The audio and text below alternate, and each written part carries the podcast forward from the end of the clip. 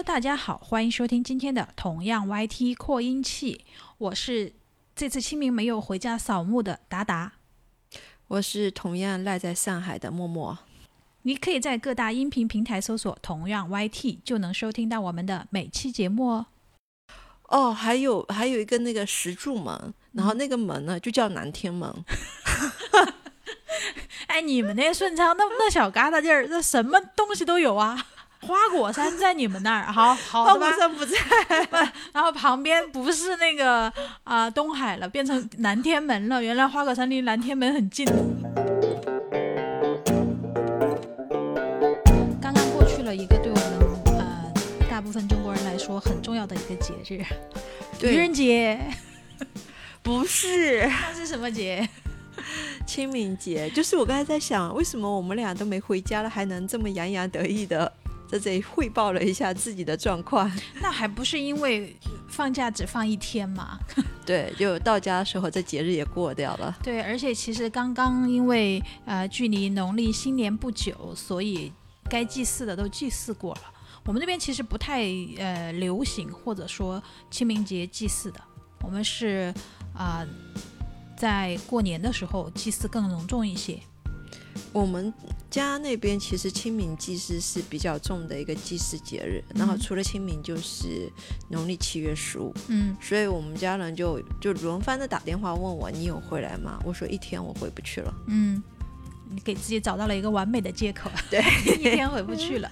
虽然我们没有回家过清明节啊，但是我们还是会想今天在这里跟大家分享或者说聊一聊，就是关于自己家乡的一些故事。哎，我不知道你们家乡有什么好说的啊？我们家乡反正是一个非常小的地方，我觉得该说的都说了。但是因为是靠近，呃，网红城市大重庆嘛，所以说我们家那边大家都知道吃的喝的呀，像什么万州烤鱼呀什么的，嗯，听众朋友们应该都清楚这些东西。就是好像很多年前都已经被人说了，该说的都说过了呀。但说实话，如果我不吃烤鱼的话，还真不知道万州这个地方，所以我对万州的认知度还是不够丰满的。嗯，丰满为什么要用到丰满这个词？你看我呀，给你一个丰满的万州。对，就是等着你请我去那里玩。我应该邀请过你很多次了啊，你都是嗯在意在意啊，没有假因为我们莫总是那个什么大忙人，所以。回回就跟我说的是在意在意啊，然后但是满脸虽然说嘴巴上说的是在意，但是满脸就说你们家有什么好去的？我为什么要去你们家？你们家有什么好玩的？值得我去吗？都是这样子，嗯，我反正感受到的是这样，啊，你也不用在这里自辩清白了好吗？好几次邀请你都是这样子，你已经就是白不回来了。主要吧，我觉得烤鱼吧，真的也就。不在我的点上。嗯，那是你还不太了解中华美食的博大精深。当然，我也不能一直就是王婆卖瓜，自卖自夸，老是说自己家乡的东西有多多多多好吃。那一方水土养一方人，如果你是啊，我们因为南北差距其实还蛮大的，饮食差距也蛮大的。所以说，你说你的家乡好吃的多，然后你其实是因为你更习惯了家里的那种口味。对，啊，然后。嗯，川渝一带的那种小吃再好吃呢，也不能天天大麻大麻大大麻大麻，嘴瓢嘴瓢，也不能那个天天大麻大辣的，是吧？还是偶尔也是要青菜小粥那种白菜豆腐的，我们也是会吃这些的。对我偶尔现在还是会，就是跟打打久了，就是今以前我从来不会想念吃什么麻辣火锅，就就有点辣的火锅或者是一些辣的菜。但是跟达达久了，我现在每个月大概都会有那么两天想念一下，想要吃那么一口。对，基因变化，饮食习惯会随着你周围的人的变化。就是人家也有一句话是怎么说来的？你给我归纳总结一下，你交什么样的朋友，你就会成为什么样的人。近朱者赤，近墨者黑。所以现在有我什么事还需要我归纳吗？我觉得，哎，以你的文化水准，没准归纳的更好呢。是吧？没准大家就是哎，听着说哦，原来如此，so that's ne，对吧？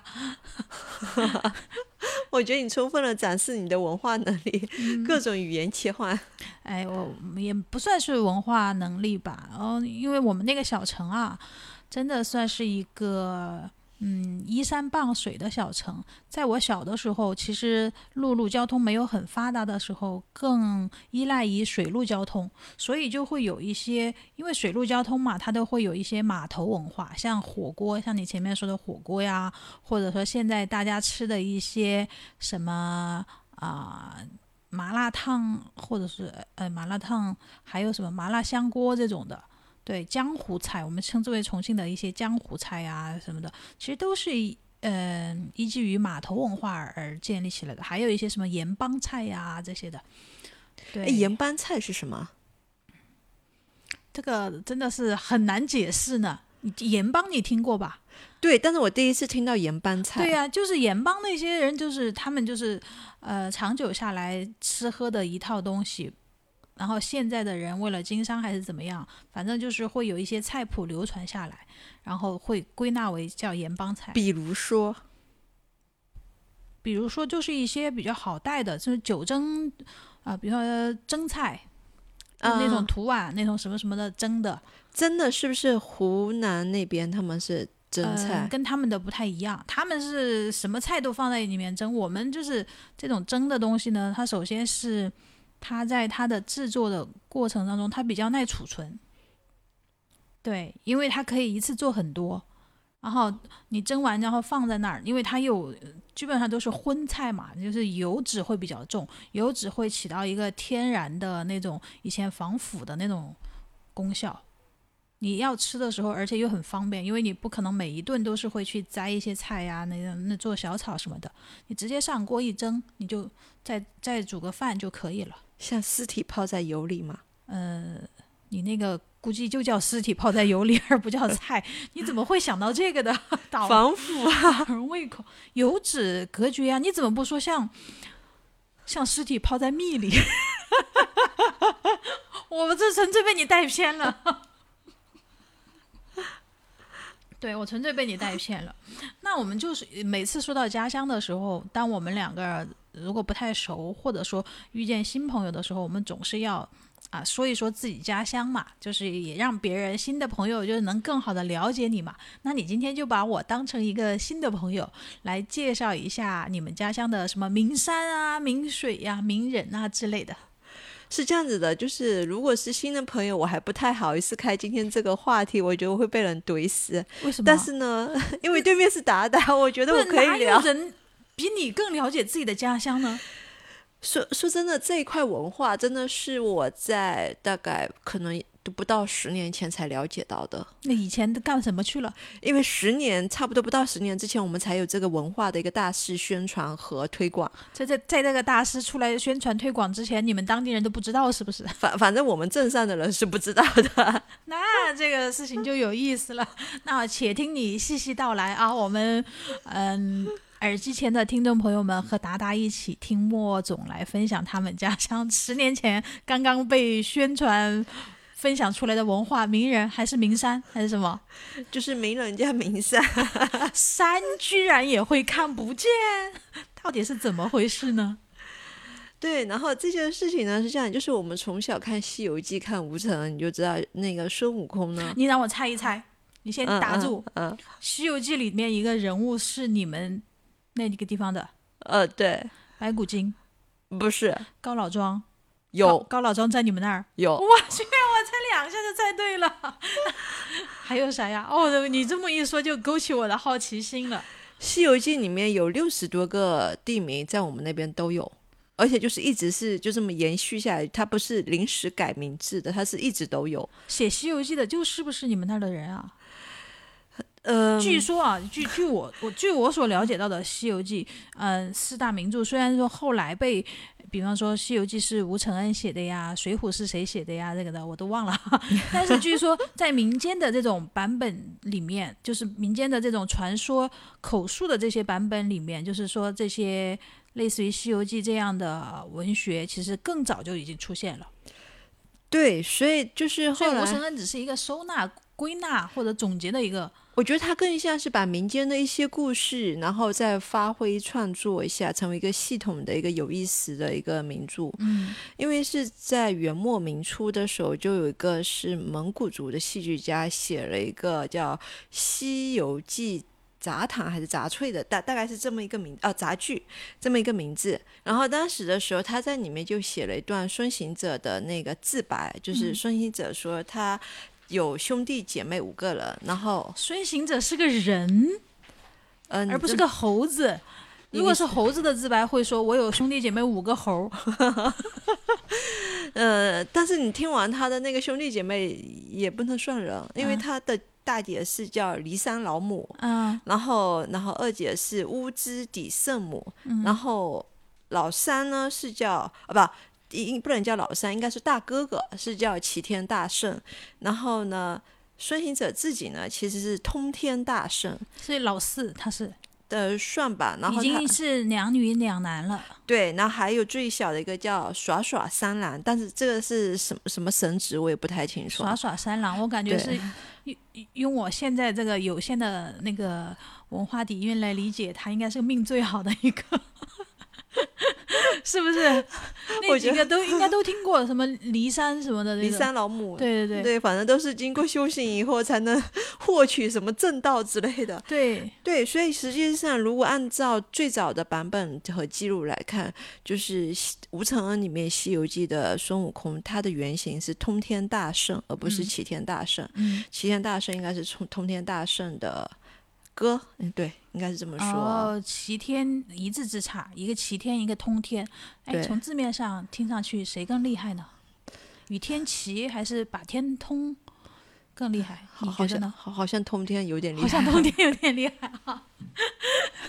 对对，然后为什么这件事情会扯到我们家那边呢？是二零零五年的时候，有考古学者在我们那边考古，然后就在宝山上，二零零五年的考古学者，对，然后在宝山上面呢，就发现了一个宝山市，我们当地的一个很有名的山，就是大家跟上海宝山一样的，呃一样的字，然后而且那座山还蛮高的，就是我们当地人如果上去玩的话，可能会开段车自己再爬一爬。其实很多是那种年轻，就是不叫年轻人，应该算是初高中生，特别喜欢就是成群结伴去爬那个山。那就是学校什么春游啊，或者什我么的。就完全没有，春游不会去那种地方，它其哦实蛮高蛮危险的。那初初高中生就是有好奇心、爱冒险的时候，对，那重点是一定要带上女生啊。宝山，哎，原来是你们是一个恋爱的地方。对他，呃，据说宝山脚下是一个恋爱圣地，但我没去过。但是他们当时考古学家在山顶上的，因为宝山上面一直有一个庙还是池之类的地方，然后上面呃里面就供着两打住啊庙是什么？就是那种在你的理解里，庙是什么？其实我也不太懂，就是宗教，池又是什么？因为因为有很多那种供奉神明，它也会叫什么什么祠，或者是它不是我们所说的宗祠，哦哦哦，你说的那个词哦，对对我才对我才反应过来，我说池子，那池子里不就是应该要么就是王八？然后他们他们在宝山上面呢，呃姑且叫庙吧，然后里面就发现了两个石碑，石碑一那一左一右，然后分别是通天大圣和齐天大圣。哦，然后那俩立在那儿了。那两块碑其实都比吴承恩的那个《西游记》更早。嗯，然后呢，确实也是猴子形状，然后而且宝山上面有块猴，呃，有块石头叫，呃，就是那种裂开的，就是。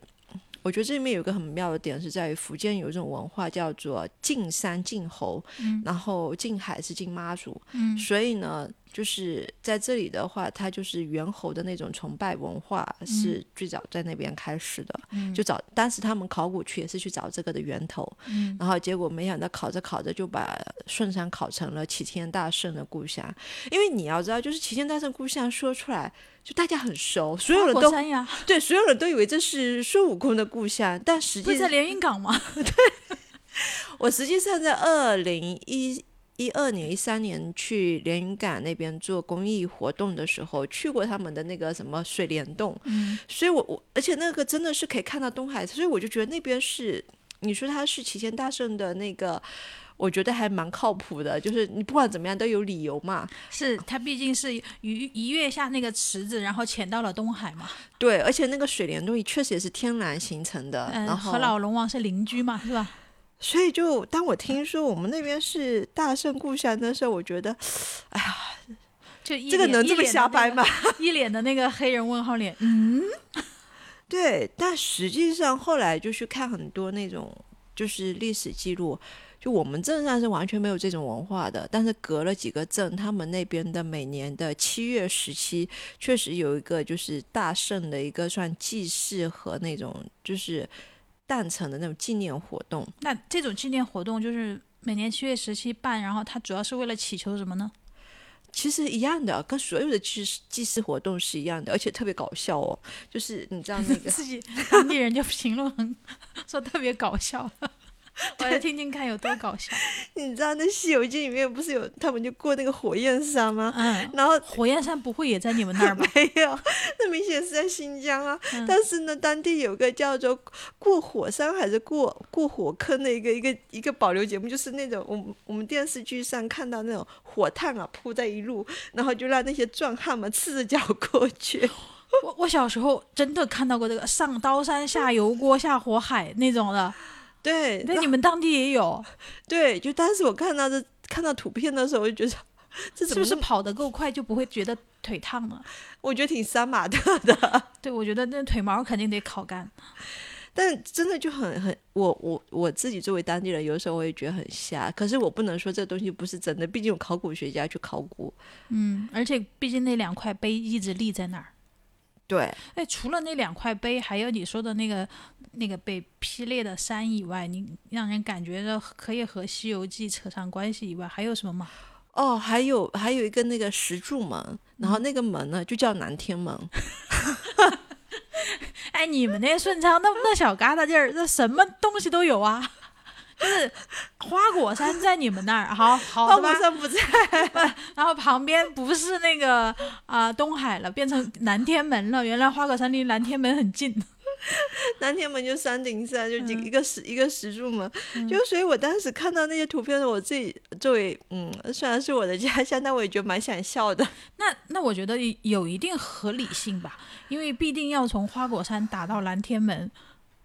打的很快是吧？他能去呀，而且南天门天兵天将下来打打打那个西游嗯，打那个什么齐天大圣的那个啊老家老巢，就就近打，这不是隔壁邻居打架的事吗？是啊，也是啊。你看，你看那个西游记里面描述的画面，然后十万天兵天将把那个山头给包围了，从上面下来才能包包包包那个山头，真不用十万天兵天将。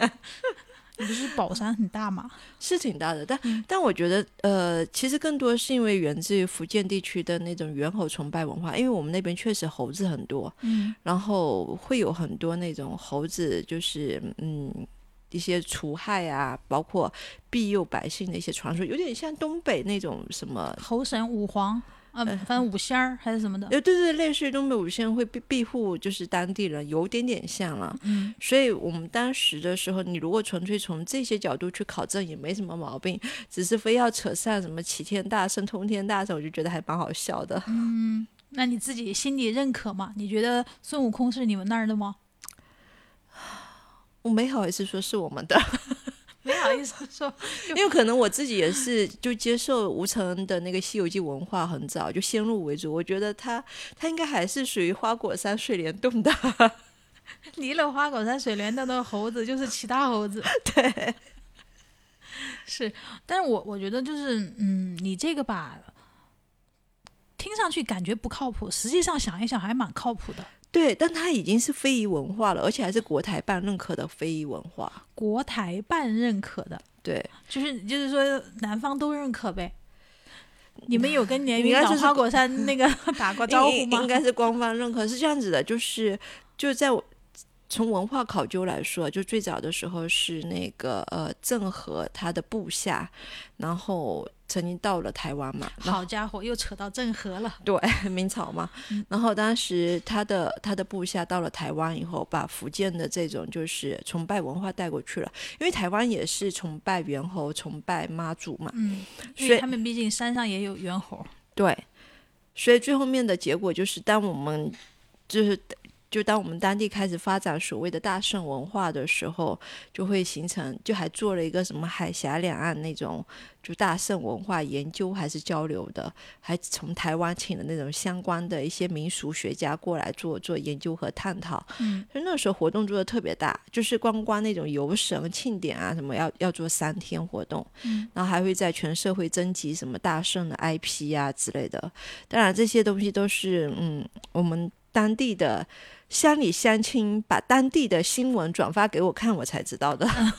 就是在当地还是引起了轰动的。呃，对，你只是因为离家乡太远了，所以不能及时的接收到一手信息。但也有可能是他们宣传推广做的不够广泛，就在他们当地做嘛。你看这个做大了，就是很容易引起呃，其实我觉得很容易争议的，很容易火，有争议就会火。对对，其实可以做大一点。然后一群专家在讨论到底它属于哪？对我我想了一下，我后来我们不是也看过一部动画片叫《大圣归来》吗？它里面就没有说什么齐天大圣啊什么，它也是简写的大圣。然后你想那个大圣的那个造型，好像和你和你长得还有点 啊，我我怎么那么不乐意呢？就是和闽南的那种还有点，我觉得有借鉴一些那边的，不管是披红也好呀，还是。戴那个头上戴那种铃也好呀什么的，因为你你得说他是从哪儿来的嘛。连云港那边有没有这种呢？我们也很难说。其实得去找个连云港人来问问。对，这这个其实还是要有相关专家去去考究的。我但我觉得，我们那边能够这么说或这么去宣传，是因为有一些历史典籍在支撑这些故事。然后他比较讨巧的是，他就用了齐天大圣，因为你你你的原型其实通天大圣，他就比较讨巧用了齐天大圣。对，通天大圣、齐天大圣，对。反正就是口口相传嘛，你说你有理，我说我有理。对，然后还有一点就是在，而且他一个筋斗云翻十万八千里，谁知道他是哪儿出生的呢？你这么说没毛病。是呀，他还有一个很核心的点是在于，我们当地确实有很多地名跟他书本里面是重合的。比方说，就像我前面最开始问你的高老庄，你们对他们一直都是叫高老庄。那高老庄现在还养猪吗？嗯，我觉得福建的农村是不是高老庄都养猪？那好，这个也可以对得上号。还有什么？除了高老庄，它有很多奇奇怪怪的地名是跟那边重，就像就像我跟你说什么南天门这种有的没的东西，它全都有。然后还包括那个哦，还有一个石头，就就真的是一个长得一个像猴子的头一样的，嗯，反正就。你你能想到的有有的没的东西在里面，但有的名字很偏，所以他们也不会做宣传推广，说呃这个地方跟书里是一致的。你觉得那个时候它长得更像猴子，还是峨眉的那个猴子长得更像猴子？峨眉什么猴子啊？峨眉不是也有块石头长得像猴子吗？哎，我不知道哎。嗯。但峨眉山的猴子才比较有名吧？峨眉山只是金丝猴，听上去比较有名。那你刚刚讲的是讲到最远最远是明朝的时候哈，元朝元朝的时候哈。对。那我要讲讲我们家乡的了。虽然我我觉得你齐天大圣一出来，我都已经输了啊，但是不不，我觉得我还是不要那个，我还是垂死挣扎一下，就不要输的那么爽快，好不好？你输了元朝，那我要输个更久的。万州啊，虽然是个小地方啊，但是万州呢，产一款酒。然后呢，我先不说什么酒，我先卖个关子。我们那儿有个地方，我曾经跟你说过嘛，因为我们每年是到那个呃年底或者新年的时候去祭祀嘛。大年初一的时候，呃，不是家家户户都要登高望远吗？然后万州有一个传统保留项目，我们家也保留了好多年了，就是要去太白岩上登高望远。我一说太白，你就知道是谁了，是不是？诗仙、酒仙、剑仙。三仙合一，对对对，哎，你有一个圣，我有一个仙，我感觉也不，你你那个赢了，你那个赢了，你那个是真实的人物。呃，我那个是真实的人物，但是呢，他到底有没有到过万州呢？到说，他到过吧？那肯，你你怎么觉得他到过来？他游历了中国大好山河，然后呢？尤其当时他入那个什么川蜀一带是他走最多的地方，他肯定到过呀。我们也觉得他肯定到过，然后万州人民觉得他真的到过，所以为什么在那个地方才叫太白岩？我记得我小时候，我第一次去太白岩的时候，因为他在江北嘛，我们家住江南，我是要呃乘船，然后因为太小，必须得有大人带。然后呢，那个时候呃虽然是城市啊，但是你要上那个太白岩，还是只能爬很多台阶。然后那个台阶，我想想看，有我有有多少米，我的倒是忘了。反正就是一个悬崖，因为它那个那个地方被称之为西山，称之为西山太白岩。然后呢，上面呢，到了那个岩石的中间，就有一些题字。题字呢，是从什么魏晋时期开始，一直到什么唐朝啊、北宋啊那个时期。然后前面题字呢，都是一些什么和尚呀、道士啊，或者这些，嗯，风流。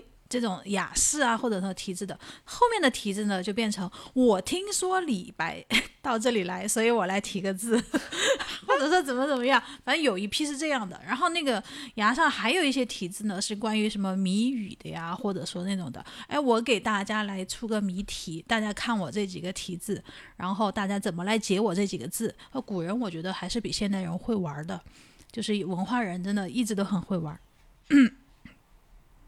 古代版的涂鸦，对，不，它还是有一个特别的字体，好像据说当时有一有一款题字是那个，嗯，太白石刻，称之为叫竹园亭题记碑，嗯，说是明朝嘉靖四十二年的时候刻的，然后那个碑的字体呢叫神字体，神字体是不是很少见？没听过？对。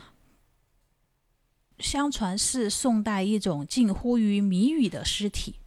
完全靠字形的大小、粗细，然后长短，然后疏密、缺笔、颠倒等等异常外观，以意写图，以其以求达到让人自悟的一种 境界。就说白了，就是你家小孩随便画出来，然后你去猜他到底讲的是什么。估计还不算小孩，算是算是大人。他是写字，他是写字的。他那几个字就是在太白岩上写的那几个字，叫“竹岩亭开，夜市有来”。就八个字，形态刻意。据说就是很多，就是呃，后来历年来读书的这些学子看到这几个字，他们都会去解解这解这几个字。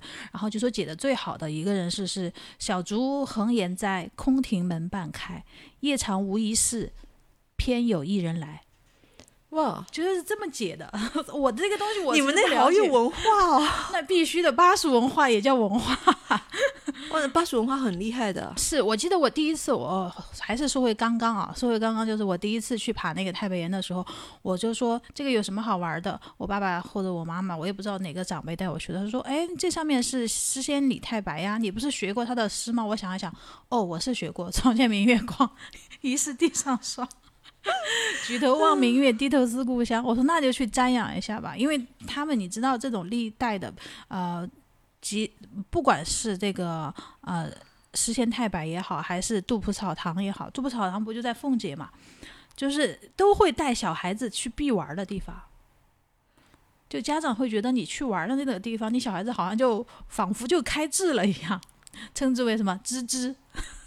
哇，那这跟王阳明的格物致知不是就是一样的？对，都是一样的。然后我走到那个呃半山腰，因为爬了好久的山，对于一个小孩子说，爬个六十米的那种垂直的悬崖，就是完全是台阶，而且左拐右拐的才能走完六十米，并不是说你这吊着上去上六十米啊，不是这样子，就是走了好多几百个台阶才上六十米。然后到那个中间啊，他就是把那个崖壁。凿凿了一部分，有点像你看我们，呃，非常像那个太行山的那种空的那个凿壁的那种，它只不过没有那么大，没有那么宽，不会有马路穿梭在其中，就是一个中间供行人歇息的地方。然后那边就，然后那边就有一间小小的屋子，从我小时候起就开了小卖部了。因为在半山腰，所有人爬到那个半山腰都渴了呀，或者怎么样，饿了呀。对，水那个地方不是卖水的，你猜他是卖什么的？酒，也不是卖酒，就是卖吃的，一点没有悬疑，就是卖零食的。你知道为什么？水吗？你知道为什么他不卖水？因为山泉水可以喝吗？对，bingo，你猜的真的是很对，就是走到那儿，你渴了，你肯定会想喝水。然后我们小时候又不像现在有这么多的什么矿泉水呀，这些什么买，你就自己带水壶呀。一般情况下都是自己带水壶。走到那儿呢，你会发现它是一个就是能看到长江的一个悬崖，然后中间被挖出来大概几平方米的一个。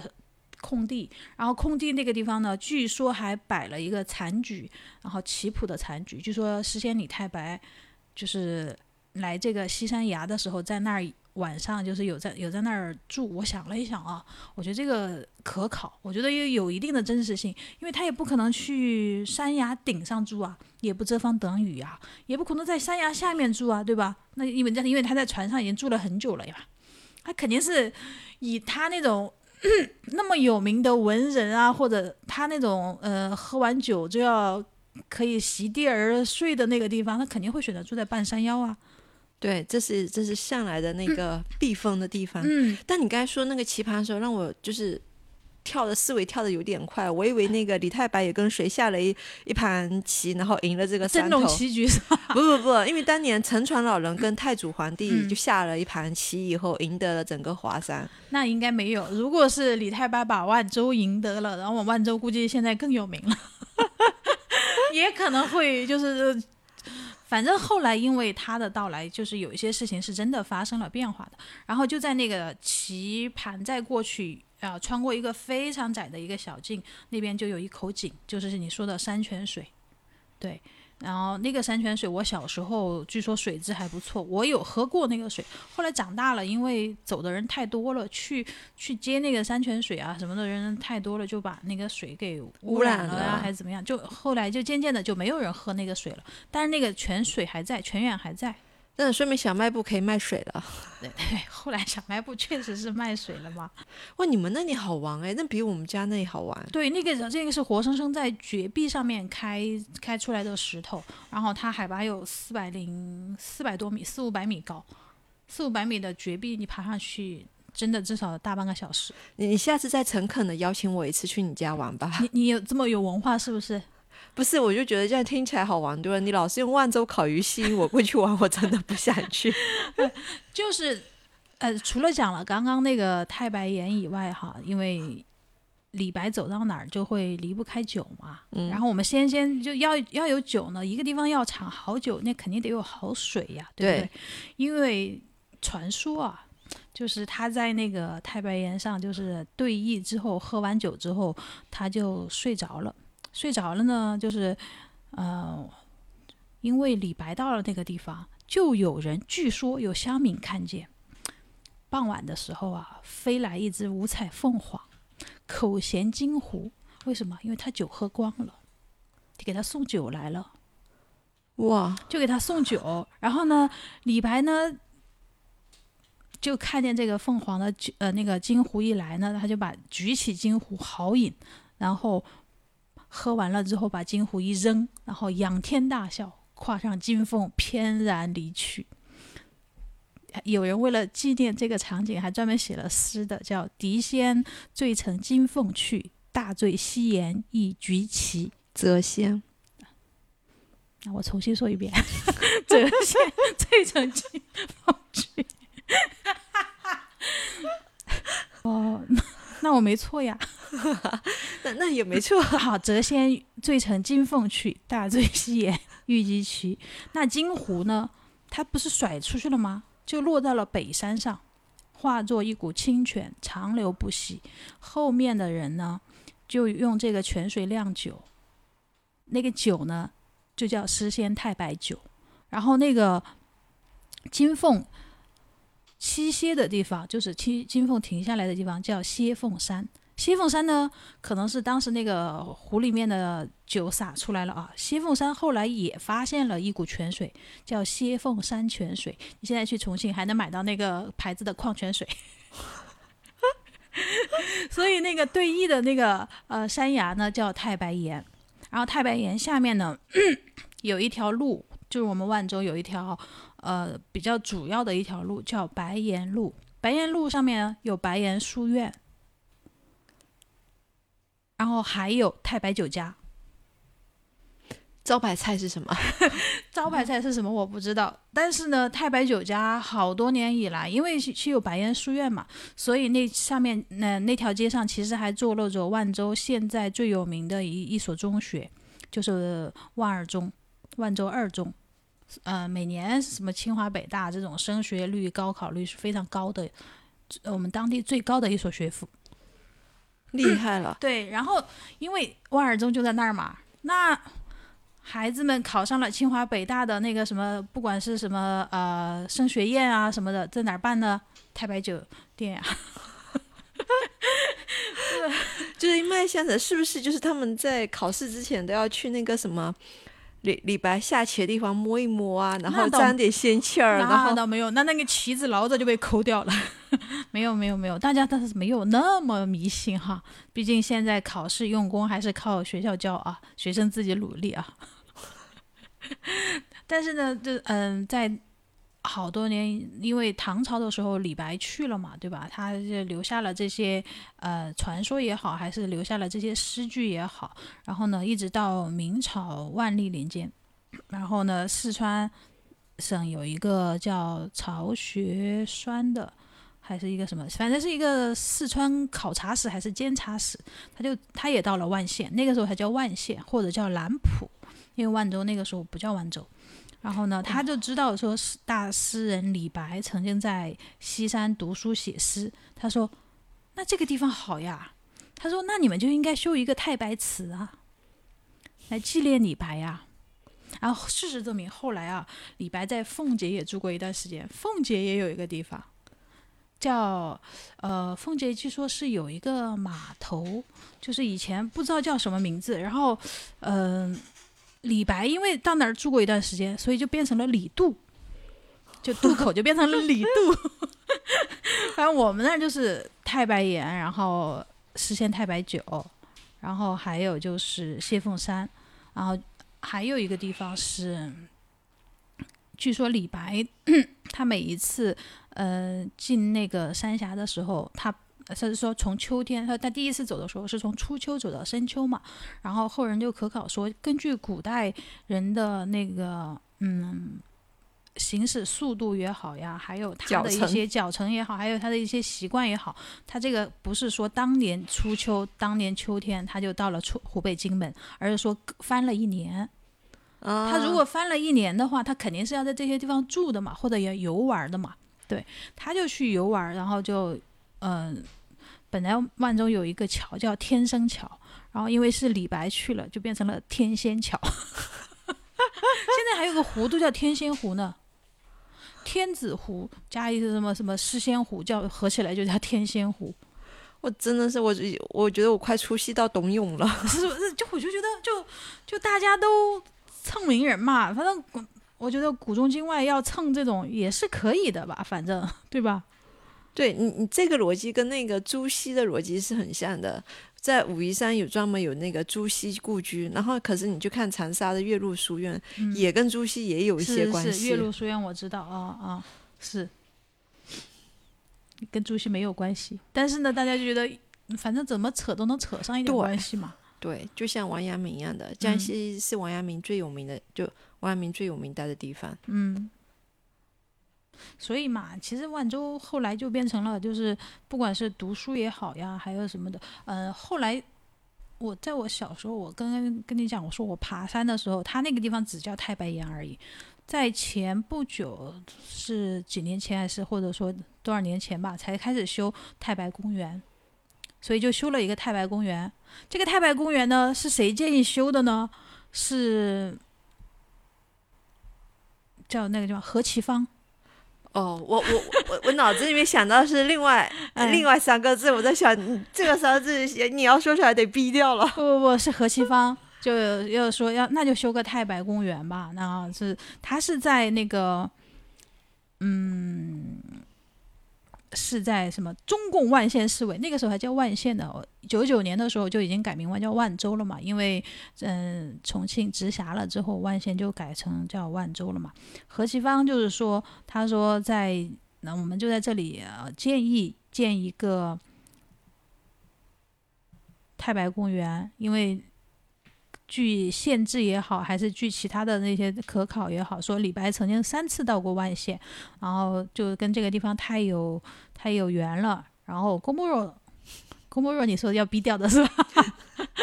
那我就不说他了。你你你刚讲那个李白三次到这个地方太有缘了，我觉得就按照如果这个是逻辑啊，我们跟那个徐家汇也太有缘了，周末的何止是三次？不 是，是那个时候怎么说呢？因为它作为一个内陆港口，长江上的一个重要港口，以前不是有很多外国人会来游玩吗？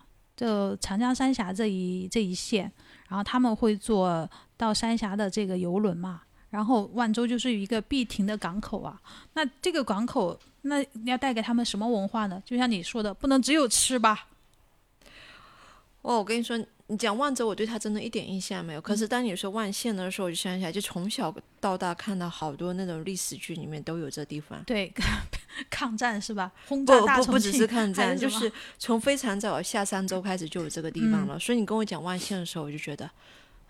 这真是一个熟悉的名字。对，它是一个巴文化的，历来都是一个比较重要的地方，因为呢，我们是又属于渝呀，又属于巴呀什么的，巴东三县呀，或者说巴东三郡啊，还是怎么样的。你你再去扒拉一下，我觉得你们那个地方再扒拉出来可有文化了，说不定你就是一个文化 IP 重点城市。什么？我们那我们那附近都很有文化呀，你看白帝城离我们也很近啊。哦，丰都鬼城也很近。对呀，朝辞白帝彩云间。所以，我我帮你们那边呼吁一下吧，就是你们想去什么白帝城玩啊，什么丰都城啊，就是到万县待着就对了。嗯，待在万县，随时可以出发，然后当天往返。当天往返，对，要要要车就有车，要要船就有船，要快艇就有快艇。而且语言是共通的，就是我们那那个的语言和那另外几个地的语言，你随便你讲哪种语言，当地人都能听得懂。这你们那个太厉害了！你跟我讲万州，我真的没有一点点的。但是你知道吗？就是提议建那个太白公园的这个人，前两年在我们万州也拥有了一座公园——何其芳公园。好的吧？我我们那边是那个谁？嗯，彭德怀。嗯，在我们那边有了碑。嗯，我觉得也很厉害啊！对啊，对，我去参观过你们那个小镇呀，确实是一个红色。革命小镇 特别红，就是你们想要接受那种文化洗礼和那种忆苦思甜，然后。提升一下自己精神层次的，欢迎到我们那边做团建啊！反正这两年啊，我觉得就是因为这个，可能是呃太白之风又被刮起来了，还是怎么样？我回家啊，我在城市里面都能看到李太白的雕像了。以前他那个雕像只在那个他的那个呃纪念馆里面看得见。我觉得这可能跟这几年的汉文化兴起也有关系，就年轻人开始越来越愿意接受汉文化。所以这些东西就是，嗯，也会开始被重视和重新修建。对我没有去了解过，到底那个叫什么凤姐呀那边有没有什么实现太白的？据照理说，他在凤姐还住过一段时间，应该会留下更多的一些。什么的，或者奉节人要要要怎么样来宣传宣传一下这个文化？他在你们那，也就是在山上下了一盘棋，然后就骑着凤凰走了。人家骑着凤凰走了，是的呀。对啊，可是人家在凤姐还住过呢。嗯，他就跟谁下棋？他在他在凤姐，他跟谁下棋不知道。山上以前有庙呀，庙里有些老僧人呀。哦，好的，对吧？你看唐朝那些诗仙诗圣们啊。什么门泊东吴万里船的，不是也是寒山寺吗？什么的？对对对，唐宋时期的那个很多和尚的可有文化了。是的，嗯，他在奉节住，是因为据说他弟弟当时是在石马河畔经商，所以他在那儿住了几个月。他后来还写了一一首诗嘛，因为他在那儿住了几个月，所以那个地方凤姐后来改成了青莲铺。李杜和青莲铺是不是连起来了？哇！就有名人赶紧改，对，所以你们那儿呃反过来追，你们那儿可能是南天门也好，还是什么大圣这个也好，有可能是真的，要不然为什么会改这个名字呢？如果说你只是因为心中的一种向往去改名字，我觉得这个有点不太靠谱吧。呃，但他那确嗯，对，关于南天门，我不能说是真是假，我只能说当地一些村落是真的，就是这么多年一直是叫那个名字，嗯。关于李白的弟弟在在那个呃重庆啊与奉节这一带呢，他自己写了诗，证明了这件事情是真实的，即巴东故人嘛。所以现在是你们那都没有人能够写个什么，就是他的亲近人员证明他曾经在那边待过有啊，有限制啊，或者什么的那些的。啊。嗯，对，而且据据那种嗯，反正有人考察过，是他下三峡到底是经过什么什么什么线路，怎么怎么来，你就万州，只要你从长江走，它就是一个必经之地。我其实对于限制这个东西一直很好奇。如果当年李白非常非常非常的有名到，就是像明星所过之处，就是嗯，就是皆知向闻的那种，那限制应该会留下，就因为名人来了嘛。那我可能也就留下。但问题是，李白这一生就是漂泊落魄的时候，真的也挺多的。就是对于一个漂泊落魄的人，会记得那么那么牢。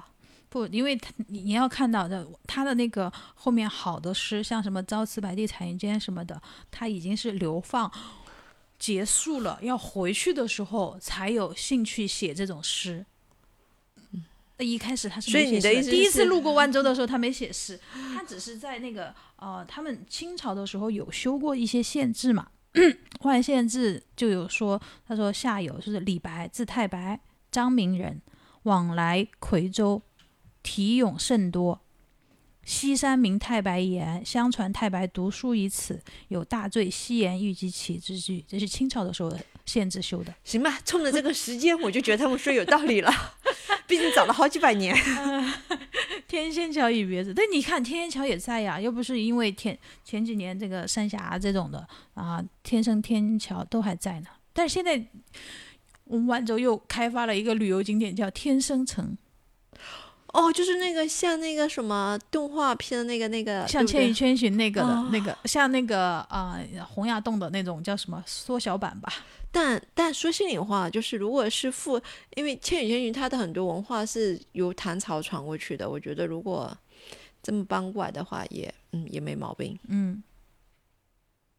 哎呀，那我们今天就讲了一下，就是关于故乡的名人呐、什么的，好像都离故乡。哎，我觉我反正觉得是我李白应该是去过万州的。我也认同李白去过你们万州，留了那么多好玩的东西。对呀、你看我们后来说的那个诗仙太白那个酒，好多年以前都是一直沿用了好多年的形象，就是李太白就是拿着一樽酒的那个形象，沿用至今吧。据说现在还有款就是，嗯，就还有款就是用沿用了他的那种形象。我突然间想到，你说我们现在人去聊这些古代名人的时候，觉得哇，好牛逼啊，这诗词写的呀。但是大 IP 嘛，大网红嘛，而且这个大网红是历经千年之后，他还能红，那重点是他真有文化，是他舞剑舞剑可可以，喝酒喝酒可以，他很懂得喝酒，然后写诗词也也 OK。嗯，但对于当事人来说，当年的他估计也没那么开心。就像我们现在去看西方的，像那些梵高之类的，嗯，活着的时候估计也没那么开心。嗯，是。我只是突然间有点感慨，是是是是是，哎，对我从我我突然间又想到一点，跟你聊着聊着，我又想到，如果说因为因为万州产这个时间太白这个酒，据说这个酒已经很多很多年了，如果是他在流放途中听说这个地方有名酒或者有美酒，他肯定也会停下来要去找一找喝一喝的，对是吧？对对于一个他这样一个爱酒成痴的人来说，对，呃，但是啊，我们又又说回来哈，李白这一生真的是游访了十八个省吧，两百多个县城吧，攀登过八十多座名山吧。但你发现没有，就是最最有名的这一票文人，嗯，就日子都过得不是太好啊。李白、杜甫、苏轼，没什么好的。你说的好是指就是一生顺遂，就没什么波澜，然后没什么这种起起伏伏。那顺遂的人，他就不会离开家呀。就我觉得可能顺遂的话，就也没有那么多创作灵感。对呀、他顺遂的，他就自己每天都待在甜蜜窝子里了，他还何必呢？嗯，你说一出生即到人人人生巅峰，何必还要去登高呢？登高的人，要么就是不得志。呃，我觉得出道就是人生巅峰的应该是苏轼、苏嗯辙，嗯但也真的，我觉得还是性格决定命运，嗯太太宁折不弯的了嗯，其实还是蛮蛮累的。哎，我觉得我太感慨了，来 pass 这段情绪 pass。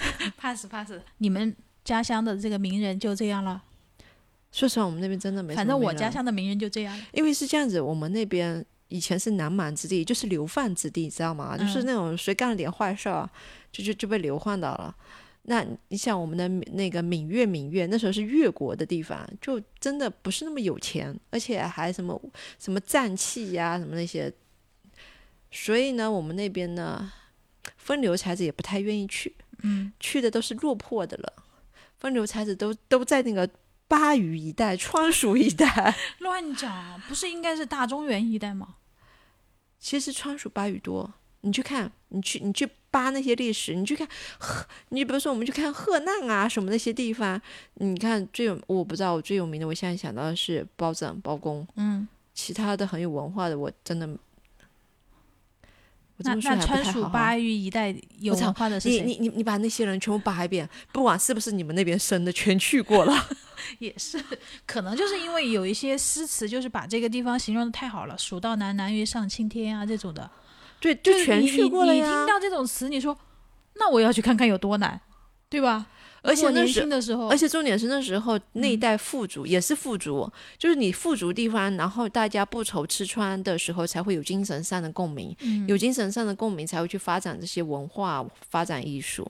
那么文人墨客就自然而然就人以类聚嘛。那嗯这么多才子佳人在的地方，我也愿意去啊。蜀中那一带确实是算是很富庶的，历来都很富庶。对，蜀中平原呀，也是称之为鱼米之乡。我小学对我们学地理的时候不是也学过吗？鱼米之乡有几个？中国？对，嗯，我们南蛮之地真的哎，那你们如果在你们那儿犯了事儿，还能往哪儿发呢？我们在那犯事儿，你知道南蛮之地，哎呦，这这么说有点不好啊。在我嗯很小的时候，嗯在我们那边所谓的犯事儿，就跟你去看九十年代香港的那些古惑仔片子是一样的，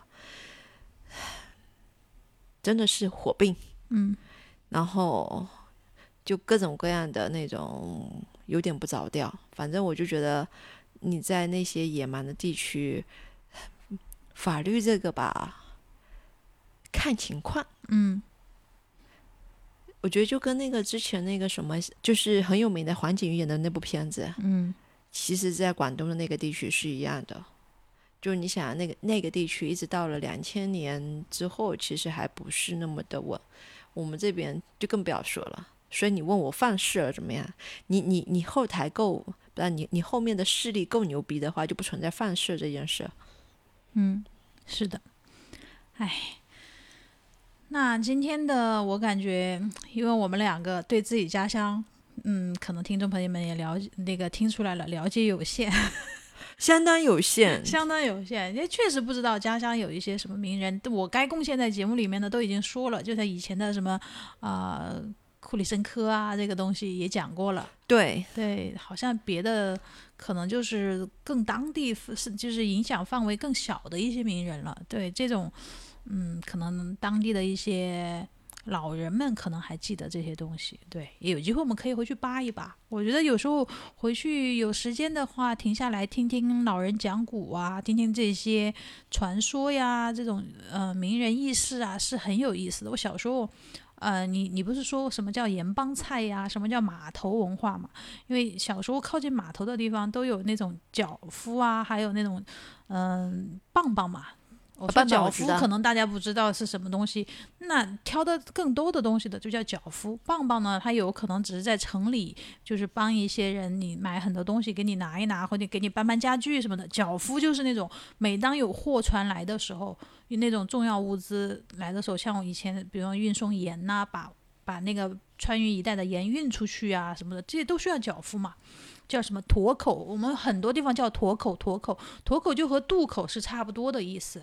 为什么叫沱呢？因为那儿有块石头嘛，又有水嘛，然后又有那个又有那个船嘛，所以就叫沱口。一般有沱口的地方，就会有一些那种脚垫，哎，什么叫嗯？那驼字怎么写啊？三点水，嗯，一个他，哦，嗯然后就会有一些脚垫，脚垫里面呢就会有一些什么老鹰茶，就是我们说的，就是那种最次等的茶水，就是给那些呃嗯棒棒啊，还有这些脚夫啊，还有这些嗯，靠这种码头文化吃饭的这些人，就是解渴的嘛。那个水也很便宜，但是呢，在那些像茶馆一样的地方呢，你就能会听到很多这些很有趣的故事。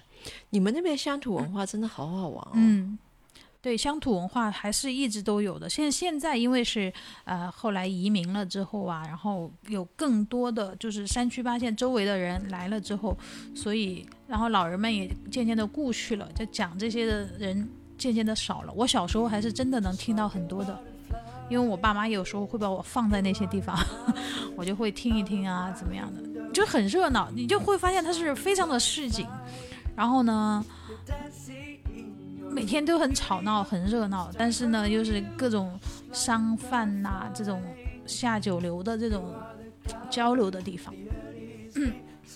好有画面感，嗯真的超有画面感。对，吃喝都很便宜，就码头就搭个棚子，就卖点吃的。我现在特别能理解你们那边出文人墨客，嗯就是那种气息特别的浓郁。对，生活气息很市井气息。但我因为我觉得，就算带点那种文人墨客的，他也不是有那种什么呃清高的气息啊，或者那种孤傲的气息啊，这种好像是没有的。就很接民生啊。嗯，这样呀。反正就是大家有机会的话，欢迎大家去万州品尝烤鱼，或者说在那种呃，看你有没有机会能听到这些名人轶事吧。我我要欢迎大家去我们的家乡去，登个南天门，对，然后重点是它的日出很好看，日出很漂亮，嗯，就基本上很多我们那边高中毕业的学生毕业旅行，因为你不会有那么多钱就真的去外面，大部分人聚在一起的时候就会去那边看一个日出，然后在山上吃个饭，然后带一些吃的啊什么的。哎，我觉得还是轻松啊。我我们那儿高中毕业的那些人都想去新马泰，就是我们家附近的新田泰隆码头。万州 也有新马泰哟，不是东南亚才有新马泰哟。去了万州，你不妨跟大家提，跟那些出租车司机提一提。出租车司机问你你要去哪儿玩，新马泰。出租车司机懂了，哪边走？先走哪个？那我们今天的那个啊，这个一一期短短的节目就到这里了吧？对，下次我们再聊。对，下次我们想到好玩的再跟大家聊。你成功安利我了，下次你就拿这些东西来引诱我去你们家。嗯，关于家乡的名人趣事，然后就聊到这里了。欢迎在节目下面留言或者评论，参与本期的话题讨论。如果你喜欢我们的节目，记得点点订阅哦，就能在第一时间收听到同样 YT 扩音器的最新节目。你还可以在我们的公众号后台留言，分享自己擅长的话题，就有机会参与同样 YT 的节目录制哦。如果您是在上海的话，啊、我们欢迎你来线下录制。那今天的节目就到这里啦，拜拜。拜拜。Butterfly.